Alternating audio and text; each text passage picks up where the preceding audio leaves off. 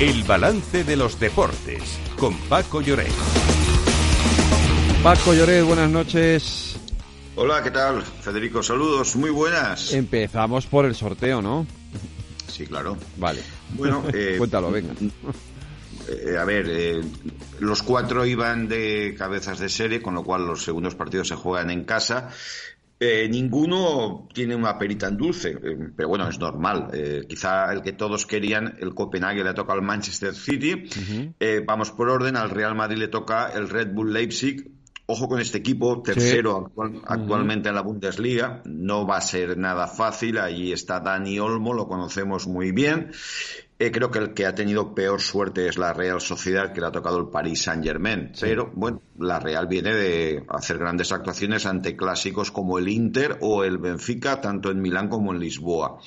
Y eh, al Atlético de Madrid y el Barça les han tocado dos italianos. Eh, creo que el más potente, sin duda alguna, es el Inter, actual líder de la Serie A. Eh, bueno, pues eh, un equipo duro, rocoso, eh, no va a ser fácil. Simeone ha sido jugador del Inter, por cierto. Y por último, al Barça le toca el duelo con el Nápoles. El Barça está hecho una cataplasma, lo evidenció en Mestalla el sábado en, en la Liga y está caído. Pero bueno, esto eh, va a ser, se va a jugar a finales de febrero y principios de marzo.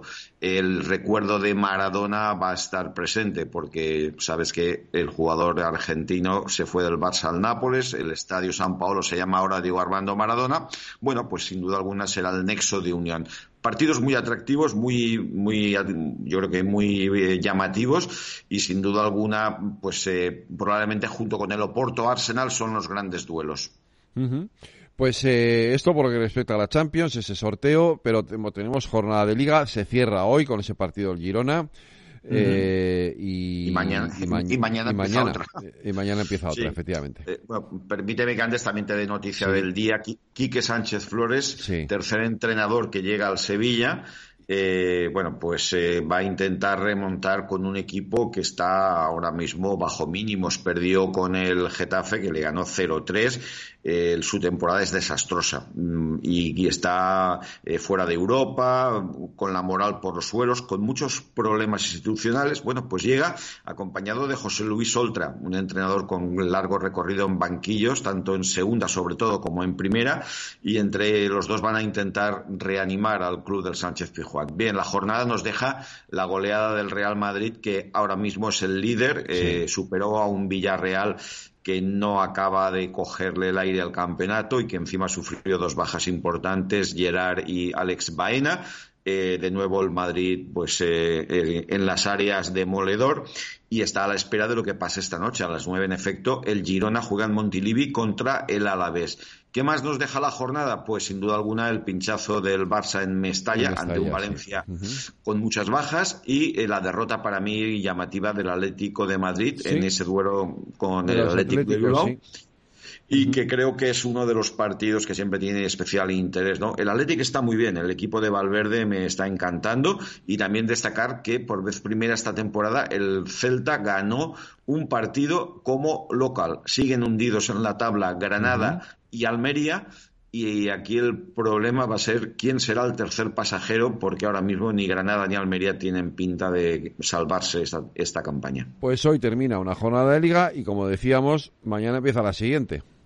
Sí, sí, mañana empieza y además empieza lo grande. El Valencia visita Vallecas a las 7, primer partido, pero es que luego, fíjate, hay un Granada-Sevilla.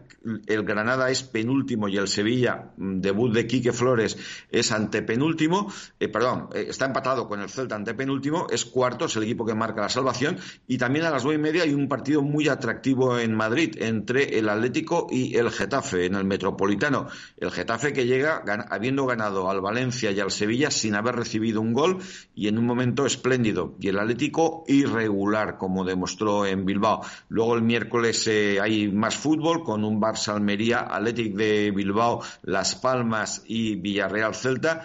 Y para el jueves se cierra la jornada y no el año, porque queda descolgado un partido pendiente, Atlético de Madrid Sevilla el 23 de diciembre.